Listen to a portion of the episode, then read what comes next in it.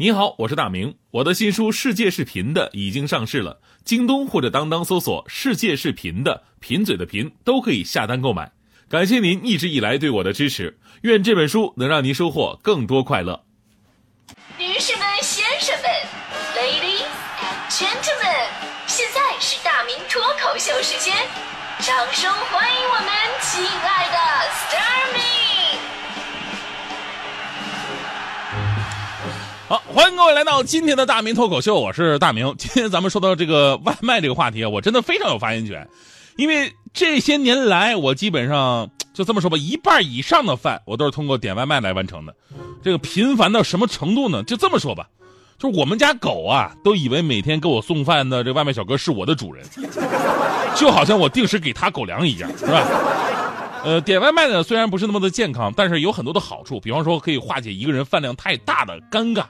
啊，如果我们出门去饭店的话呢，你看我往那一坐，一人点了一桌子菜，肯定会遭到旁人的鄙视啊，这么能吃啊，对吧？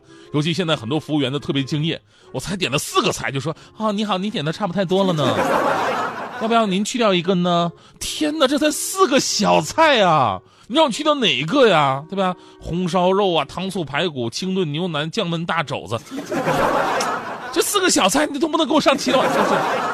所以呢，如果点外卖的话呢，就可以完全化解这个尴尬了。就为了不让自己看起来太像个吃货，每次我点外卖的时候，我都会加上一句：“那个记得给我三双筷子啊。”点外卖呢，还有一个好处就是省事儿，尤其在一些特殊情况之下，比方说我们家住十九楼，前两天我们家电梯坏了，白天一直在维修，我一想我要下楼吃饭吧，我再上来那太累了吧，没关系，我点个肯德基外卖吧。哎，不一会儿送到了，当时小哥的脸色有点发青，你知道吗？也没说什么。第二天。白天电梯还是没修好，于是我又叫了一份肯德基，结果上来的竟然是同一个外卖小哥，感觉他已经快背过气去了，啊，一边喘一边跟我说：“我说大哥呀，我求求你，你明天别点肯德基了，要不我们隔壁麦当麦当劳出新品了，要不您试试。”所以说这个外卖小哥真的挺不容易。有句话说得好嘛，这年头能在你的宿舍、公司楼下默默等着你。能给你送上温热的早饭、午饭、晚饭，不管严寒酷暑、刮风下雨，总会很耐心等你的男人，只会是送外卖的。而现在新零售业态的发展呢，又对外卖小哥的需求量瞬间增大了，也让很多勤奋的年轻人啊选择了这份看起来并不光鲜，但是却非常重要的职业。那天我还听我们楼下俩大爷啊聊天呢，俩大爷其中一个说：“哎呀，我的儿子终于找到工作了，给美国送外卖。”那个大爷非常羡慕，哎呀，你的儿子出息了，生意都做到国外去了。过两天我看到他儿子了，我就我特别想跟那个大爷说，我说大爷，您儿子吧，其实不是给美国送外卖，那两个字应该念美团啊。不过呢，这份并不光鲜的行业目前面临着一个巨大的危机，就是人员的不确定性。那这不确定性不仅仅是来自于这个行业是吃辛苦饭的，也是来自规则的残酷。比方说啊，你会在什么情况之下给外卖小哥打一个差评呢？我们来说一个奇葩的吧啊！最近呢，西安一个外卖小哥因为拒绝为女顾客帮倒垃圾的这么一个要求，被投诉并遭到处罚的新闻，哎，让很多网友开始关注。我们从新闻当中可以了解到，哈，女顾客的投诉理由是，别的外卖小哥都会主动的帮忙倒垃圾，就他没有。即便是小哥后来跟平台方申诉，但仍然是被扣了分于是小哥心灰意冷，打算退出外卖行业。这个新闻呢，让很多网友很愤怒啊！本来这种附加要求呢，对于一个给你负责送餐的外卖小哥来讲，帮是情分，不帮是本分，怎么就到了让你愤怒到投诉的地步了呢？更何况拒绝归拒绝，最终人家不还是帮你把这个垃圾给倒了吗？然后你回头再投诉人家，虽然说平台给你投诉的权利了，你也不能这么随便的乱用啊！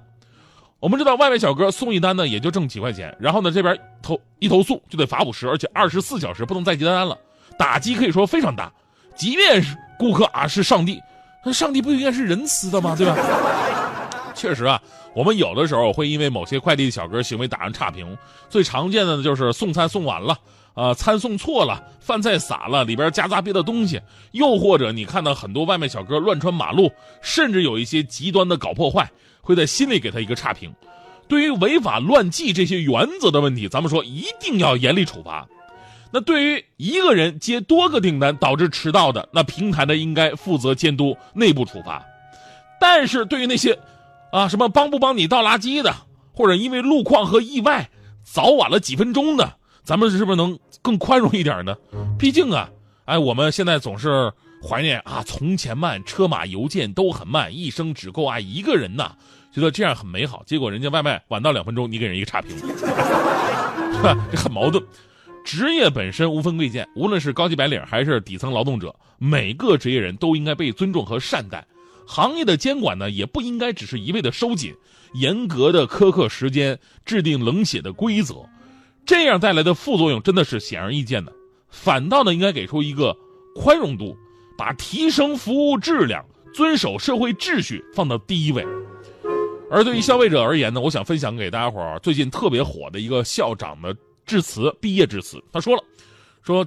请一定要大胆扶起摔倒的老人，以暖心之举驱逐冰冷麻木，也不要轻易给迟到几分钟的外卖小哥差评。人生着实不易，宽容他人也是在照亮自己。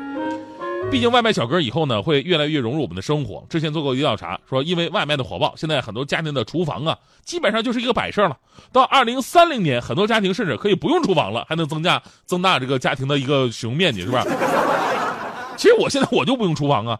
套用王家卫的一句台词：“世界上有一种鸟是没有脚的，那就是周末的我，只能躺在床上不停的玩手机，玩累了就睡一会儿，一天只能下床一次，那就是外卖小哥敲门送外卖的时候。”所以最后也要反思一下，就是现在人啊，确实对外卖越来越依赖了，很多人不会去做饭，也不会再再做饭了。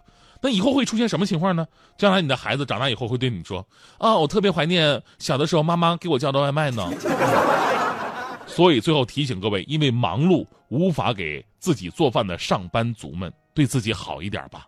上班吃外卖真的对身体特别不好。外卖的食材大多并不新鲜，不新鲜就会用各种的酸呐、辣呀、味精、盐等调味料来掩盖。吃多了，你的味觉会退化，你吃东西也会越来越重口味，给肠胃和肾脏都会带来很重的负担。久而久之，消化系统也会受损。所以，郑重的告诫各位朋友：珍爱生命。不要上班。哎哎，我都说了什么？我。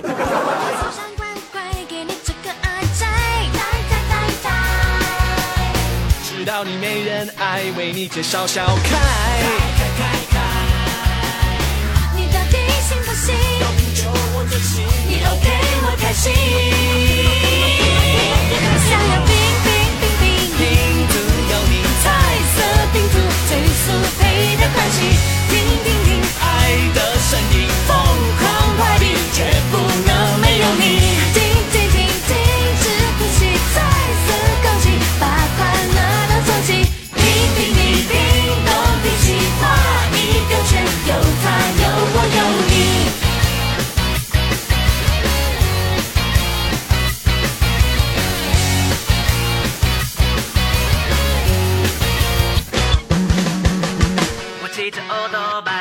上下沙海，